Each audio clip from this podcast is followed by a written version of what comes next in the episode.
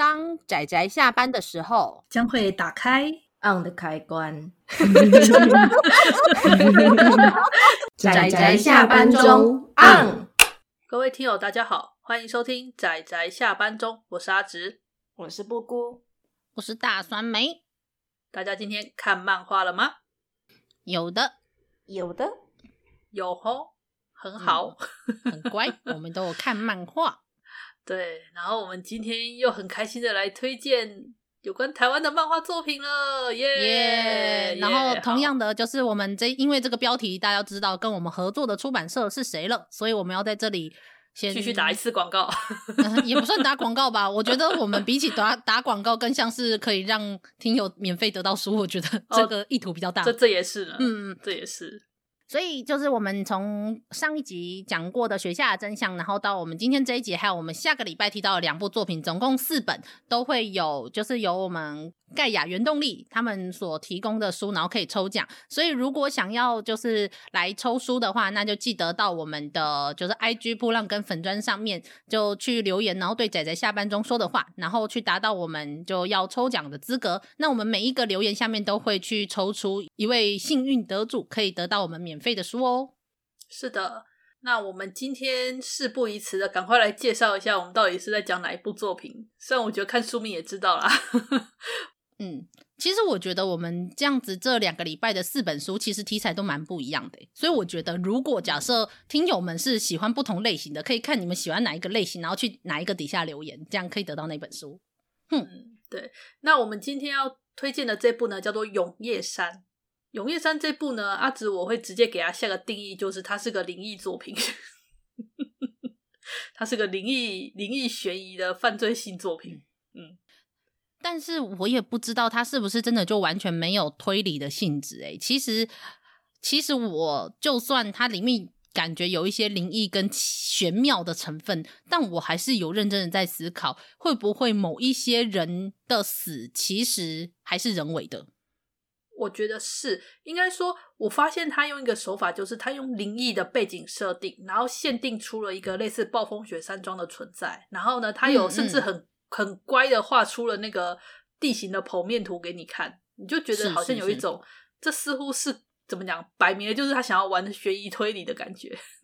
对呀、啊，可是又看又看到刚开始的某一个就是死法，又会觉得说，哎，这个死法应该也是。也不是完全的人为吧，再加上里面的按照我们所发现的一些状况来说，的确也是真的有灵异的元素在，但是好像似乎又可以推理，夹杂于灵异跟推理之间。对，那我觉得我们来讲一下故事大纲好了。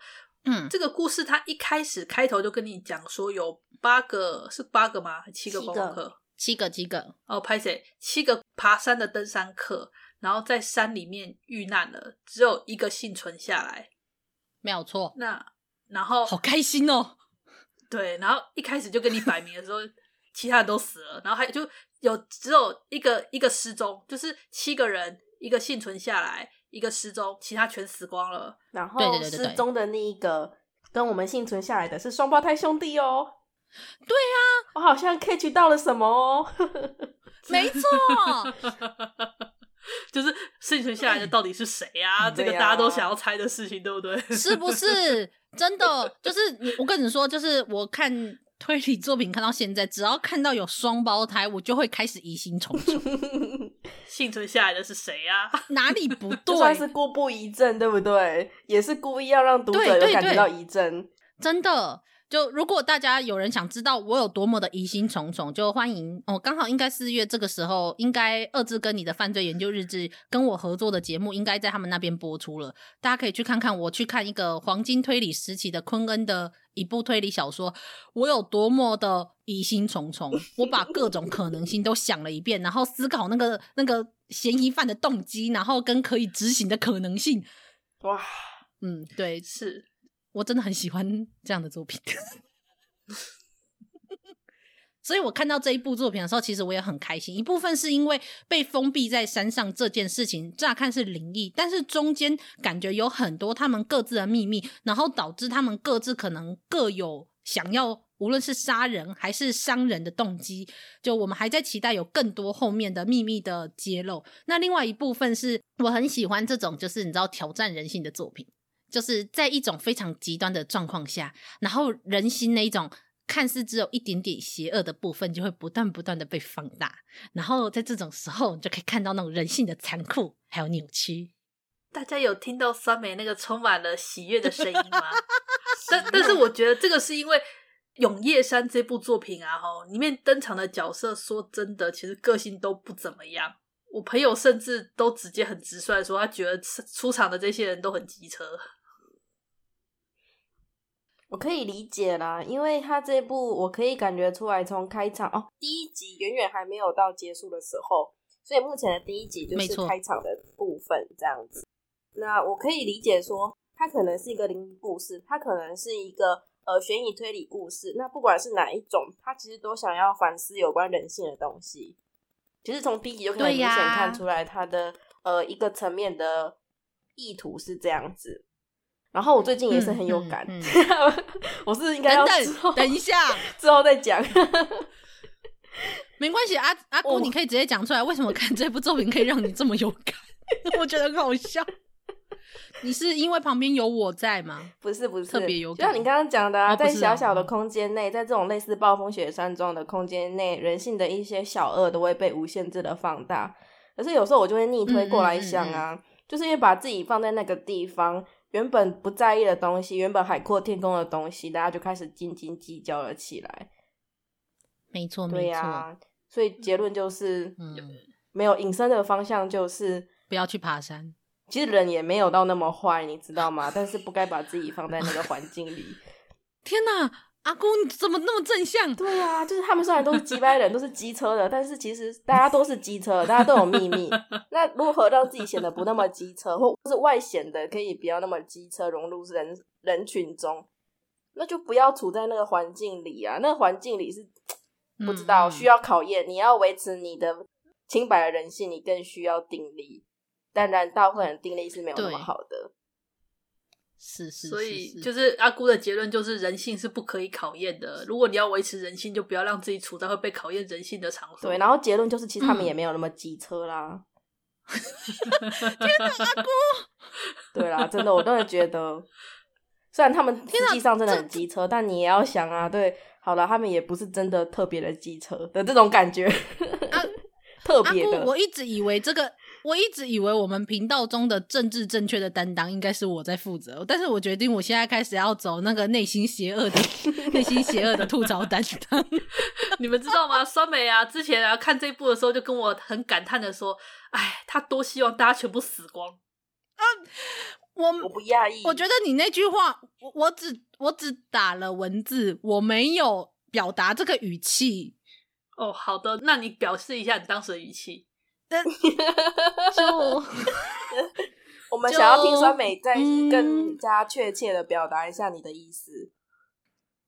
那个，我是觉得有人活下来是也不错啦，是但是就是你知道，就是是也不错，但是你知道的，就是有时候就是全灭也是一个很值得令人品味的结局。但是我们不能否认的是，毕竟现在留下来的一个呃。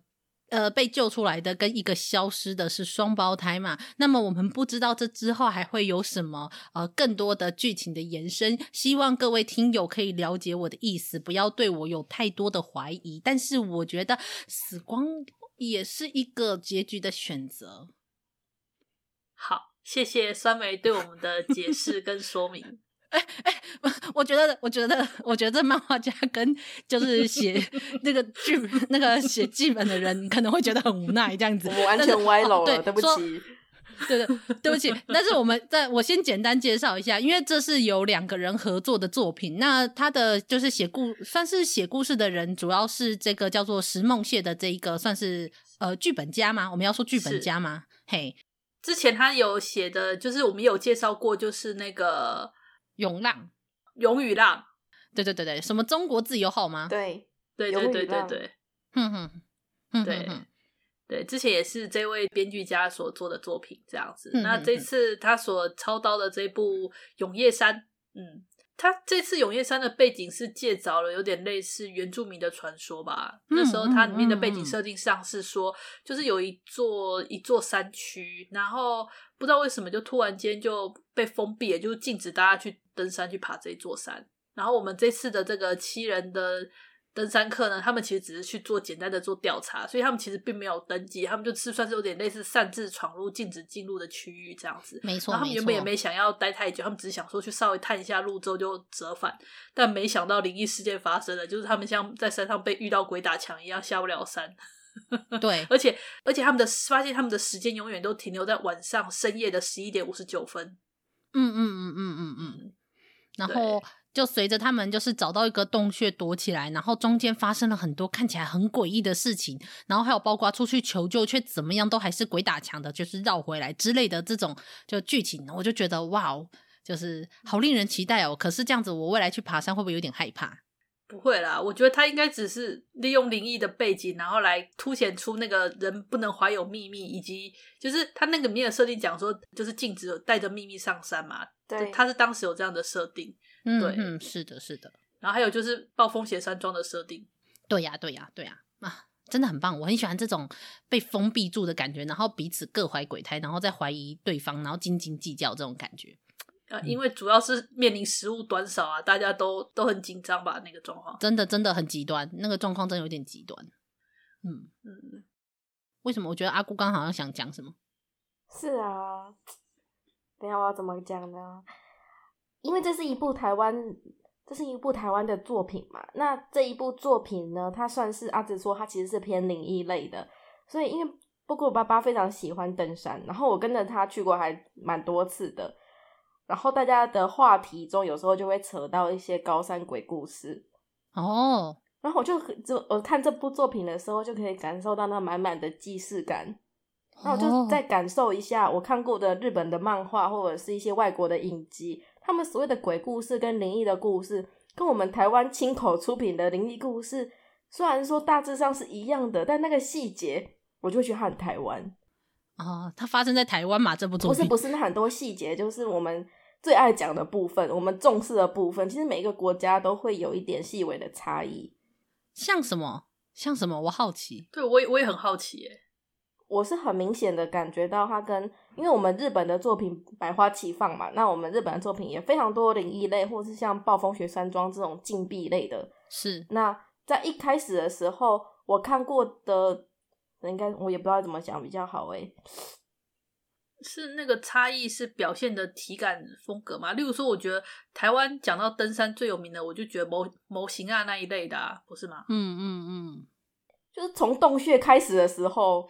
从他准备要登山那个车子里，然后还有他们上山的时候那个洞穴，然后还有他们，是这个不是事件本身，而是这个事件被传出来的本身的那个气口，就是台湾怎么口耳相传，我们听到鬼故事的时候，很常会有的措辞跟反应，讲讲这个鬼故事的人的措辞跟我们听到的反应。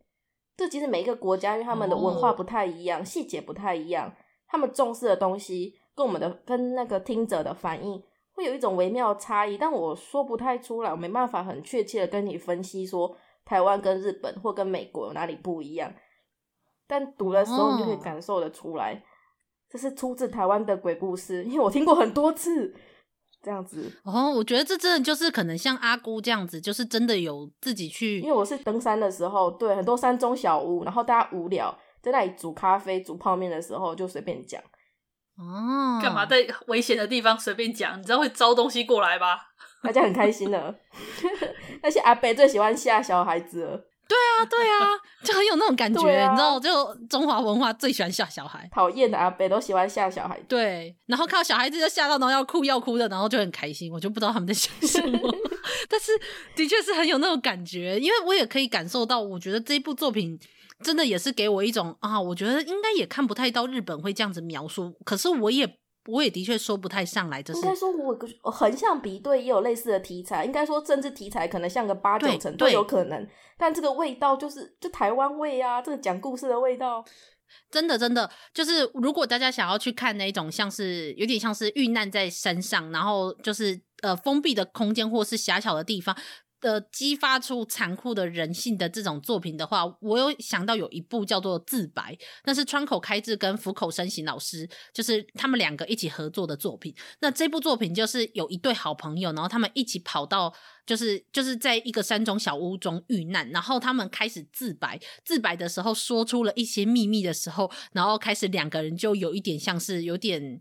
怎么讲？就开始怀疑彼此。可是那个那个风格的确就跟我现在看到的这一部作品就很不一样。不是因为那个没有灵异事件，就是一种的确是一种感觉。你知道都很灵异，然后可能日本那边点了一个蜡烛，在讲类似白物语的感觉。那台湾是不会这么做，台湾是另外一种感觉。嗯，升起萤火啦！对，就是大同小异，你知道吗？阿雷阿雷一这样吗？但是我不知道，就有一种。对，台湾的鬼故事就长这样的这种感觉。台湾就是一次给你升起萤火啦。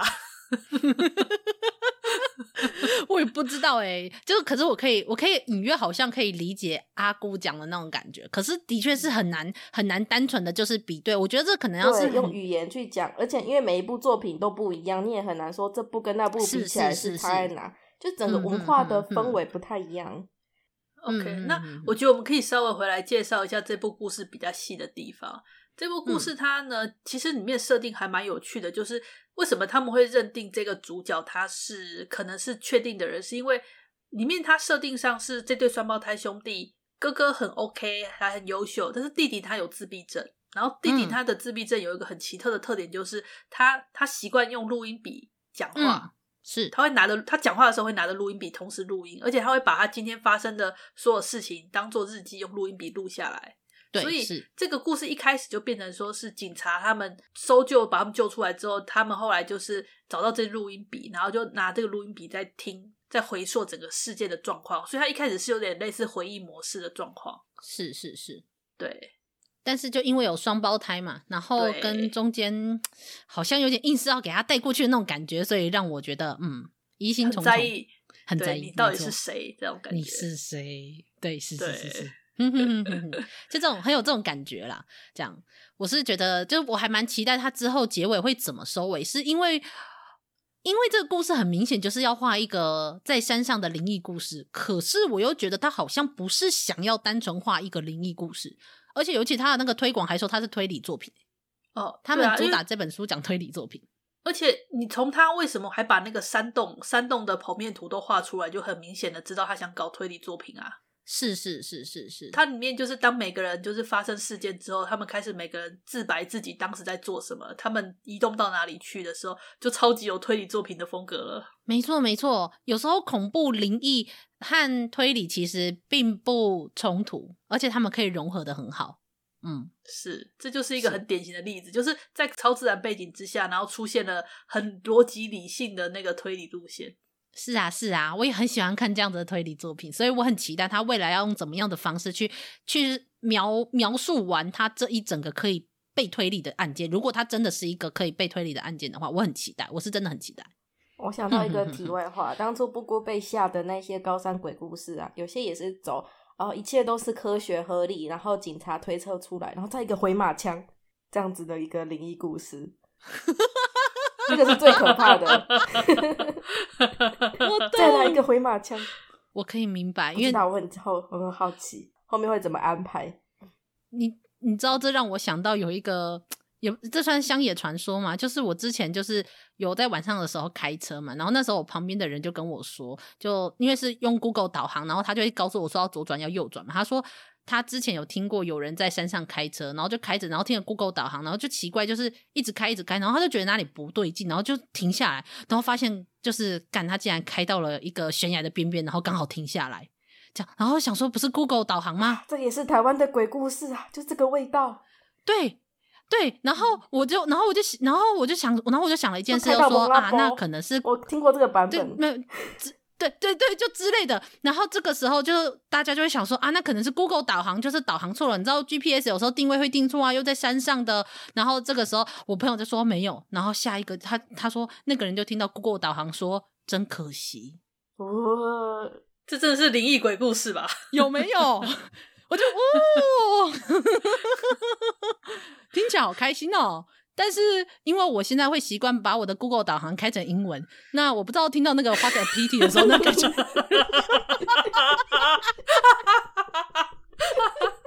这个好笑。但是最可怕的是前面都讲英文，然后后面讲一句中文的，真可惜。我好像更可怕了一点哦。对，是不是？是不是？赞赞呐！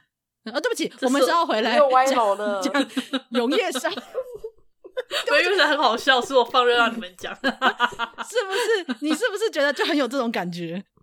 是的，这个真的很有那味道。是是是，所以好了，就是这部作品，就对不起，我们把它拉回来。就是《永夜山》，它的确是很有那个味道，但是不能否认是，我觉得它现在还仍然是属于它的悬疑的气氛的铺陈。虽然已经我们已经看到第一个角色死掉了，可是我们仍然不知道是谁干的，而且这之后到底还会有什么样的影响，所以我们现在还期待就是下一部作品。而且这个漫画家叫做黄踹。它其实蛮有趣的，而且尤其看到后记的时候，你看到那个编排也是蛮有趣的。这个黄踹他之前也是在画恐怖漫画，然后他在被人访问的时候，你知道他就拿了一个那种，你知道一整个脸都是白色的面具，然后去接受访问呢。好哦，然后就是跟那个被那个访问者，然后一起在就公开的场合，但是他就戴着面具接受访问。哇塞，好好有那个 feel，对啊，好有 feel。因为听说是他比较害羞，但是我觉得那个听起来好好好。好好有 feel，好期待。嗯，对啊。然后我我觉得第一集其实已经可以稍微看出里面角色之间大约发生了什么事了，因为其实他画的还他隐约隐喻的还蛮明显的。对，嗯嗯，隐喻的还蛮明显的。我这一部作品，我觉得在 剧情上还可以期待，我期待后续有什么样特别的发展。是可是他在描述上比较的平铺直叙嘛，虽然它是一个推理作品，嗯，但他描述的方式比较直观，比较直接。就好像一开始就点出幸存者还有一个双胞胎失踪，这么的直观，是是是，这么的让你怀疑。可是这个，可是这个可能也没办法，因为你知道，就是一要从结果开始往回推的时候，这就是不得不的事情。对，那他描现的方式就比较直观啦。嗯、比如说，他有一个呃警方嘛，嗯嗯他也是用比较直接的方式，他可能是一个比较极端的对立情况，这样去塑造出主角。所以我觉得这个手法可能比较，嗯嗯、我觉得还需要再琢磨琢磨啊。剧情 剧情的方式，我觉得可以期待。那、嗯、手法的部分，如果再琢磨一下会更好。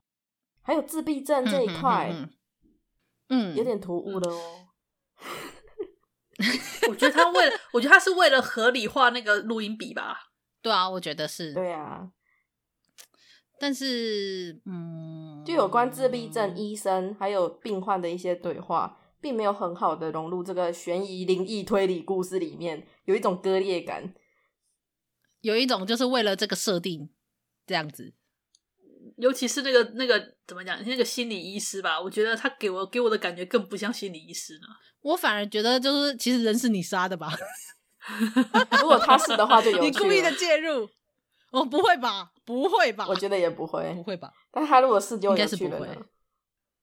呃，如果是真的就有趣了的，那预预言三梅，大家快来信三梅得永生。好了，没有开玩笑的。那总之就是这部作品就算是推荐，就给大家。如果喜欢这种有点像是封闭空间嘛，然后又或是极端的情况下，然后导致了一些像是人性扭曲的部分。但说是人性扭曲，他他，我觉得他们也就只是。一群不是很好的人，但也没有到真的很烂人啊。啊其实真的也没有是是这样子，就普通的这种状况下，谁没有秘密呢？对对对对，对对对对，谁没有秘密呢？嗯，是。所以好的，那么我们今天的节目就到这里，算是告一段落。不小心拉里拉杂讲了一大堆，好像跟剧情本身没有关系的东西，但阿紫听得很开心。